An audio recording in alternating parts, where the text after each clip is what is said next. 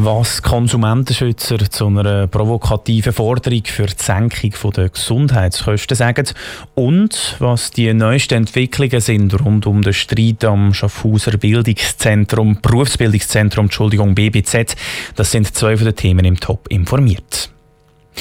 Gesunde und Fitte zahlen weniger Krankenkassen als Kranke und Übergewichtige. Die Traumvorstellung der Krankenkassen unterstützt immer mehr Leute in der Schweiz, wie eine neue Umfrage der Stiftung Sanitas zeigt. Konsumentenschützer sind alarmiert. Lukas Lippert. Fast die Hälfte der Schweizerinnen und Schweizer findet, dass man weniger Krankenkasse zahlen soll, wenn man fit ist und sich gesund ernährt. Zustimmung für eine sogenannte verhaltensabhängige Krankenkasse hat damit im Vergleich zum Vorjahr stark zugenommen.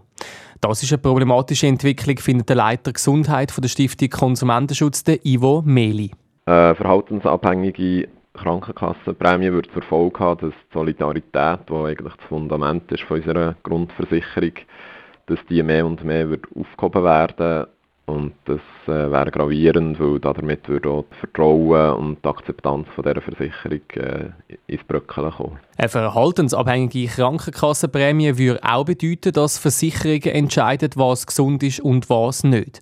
Das ist fast unmöglich fair zu gestalten, sagt Ivo Meli weiter. Das Problem ist, dass jeder Mensch sehr verschieden ist und auch sehr verschieden kann reagieren auf, auf Verhaltensweisen, die grundsätzlich gesund sind. Bei, bei einem Menschen wirkt das vielleicht sehr gut, bei einem anderen kommt es vielleicht auf das weniger darauf an, dafür auf etwas anderes. Darum wäre es schier unmöglich, da ein faires System zu kreieren. Die einen machen nämlich viel Sport und ernähren sich gesund und werden trotzdem krank. Schon heute ist es aber so, dass gewisse Kassen finanzielle Goodies anbieten, wenn man beleidigt, dass man Sport treibt. Das ist eine schleichende Einführung von so einem verhaltensabhängigen System, findet Ivo Meli. Die Kassen sind dran, immer mehr so ein System einzuführen. Allen voran Telsana, wo das jetzt sogar auch für Grundversicherte macht. Wir sehen das sehr kritisch, weil in der Grundversicherung darf die Solidarität nicht so gebrochen werden. Sonst sei unser gesamtes Gesundheitssystem mit einer solidarischen Grundversicherung in Gefahr. Die Umfrage zeigt aber auch, dass die Mehrheit der Leute grundsätzlich die Solidarität von Gesunden mit Kranken unterstützt. Das Problem ist aber einfach, dass die Krankenkassenprämien Jahr für Jahr steigen und darum auch solche Modelle mehrheitsfähiger werden. Der Beitrag von Lukas Lippert. Auch auf politischer Ebene wird schon länger über die hohen Krankenkassenprämien gestritten. Eine Lösung ist aber nicht in Sicht. Drei verschiedene Gutachten, X-Bericht und Rücktritt. Rund ums Berufsbildungszentrum Schaffhausen BBZ rumort gewaltig. Ausgelöst wurde ist alles mit der Note 1 für einen Schüler, der gespickt hat. Das ist jetzt rund ein Jahr her. Mittlerweile ist von einer Führungskrise am BBZ gedreht. Michel Eckimann, was ist in diesem Jahr denn alles passiert? Ja, der Streit zwischen dem Lehrer, der eben dem Schüler die Note 1 hat gegeben, und dem Rektor Ernst Schläpfer ist eskaliert. Der Rektor war nicht einverstanden mit dieser Massnahme von seinem Lehrer. Die beiden haben sich dann gegenseitig Vorwürfe gemacht. Daraufhin hat sich die Schaffhauser Regierung eingemischt und ein Gutachten zur Lage machen Das Ergebnis war, dass das Arbeitsklima am BBZ Schaffhausen schlecht ist und die Schulleitung ein Führungsproblem hat. Und dann hat es ja noch zwei weitere Gutachten gegeben, die etwas völlig anderes sagen. Ja, genau. Am BBZ ist eine Untersuchungskommission eingesetzt worden, die alles nochmals untersuchen soll. Die Kommission hat den Rektor Ernst Schläpfer in Schutz genommen. Die Schaffhauser Regierung hat selber auch nochmals ein Gutachten machen und wirft der Kommission vor, dass ihr Bericht nicht ganz neutral und nicht ganz unabhängig sei. Das lässt sich ein Mitglied der Kommission laut der Schaffhauser Nachrichten nicht gefallen und tritt jetzt per sofort zurück. Es geht hier um Pius Zehnder, der auch über zehn Jahre in der Aufsichtskommission für das BBZ war. Was hat sein Rücktritt für Auswirkungen auf den Streit Schaffhausen? Das ist schwierig zu sagen. Der Pius Zender wirft dem zuständigen Regierungsrat, dem Christian Amsler, jedenfalls vor, dass er mittlerweile mit dem Rektor Ernst Schläpfer einen Privatkrieg führe. Die Schaffhauser Regierung hat vorerst auf die neuesten Vorwürfe noch nicht reagiert.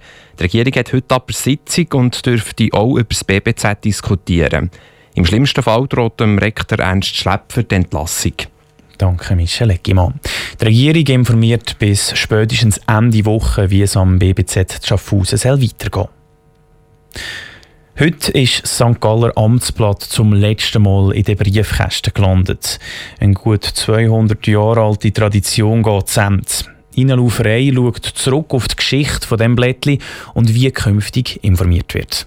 Jahr für Jahr haben St. Gallerinnen und St. Galler ihr Amtsblättli in der Hand gehabt. Heute können sie zum letzten Mal drin blättern. Das Amtsblatt ist nämlich gestern zum letzten Mal gedruckt worden. Ab jetzt ist es nur noch online verfügbar.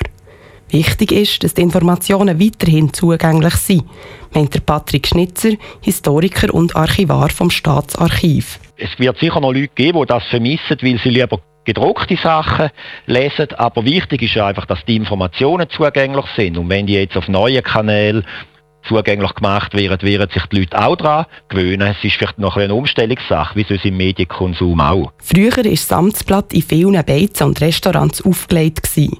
Das gut 200-jährige Blättli hatte früher eine sehr wichtige Bedeutung gehabt, erzählt Patrick Schnitzer. In dieser Zeit hat man noch keine freie Presselandschaft gehabt. Es hat auch viel weniger amtliche Publikationsorgane gegeben und darum ist es der Regierung wichtig gewesen, dass in einem modernen, also aus damaliger Sicht modernen Staat, die Leute Informationen haben zum staatlichen Handeln und zu den Erlass.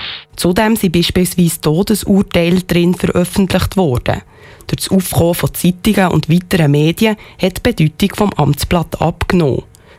Trotzdem findet der Patrick Schnitzer wichtig, dass die Behörden ihre Entscheidungen mitteilen. In einem modernen Staat sollte das staatliche Handeln transparent sein. Man sollte wissen und überprüfen können, was die Behörden machen. Und das garantiert neben den freien Medien eben auch das Amtsblatt, wo man sieht, wie das staatliche Handeln vor sich geht.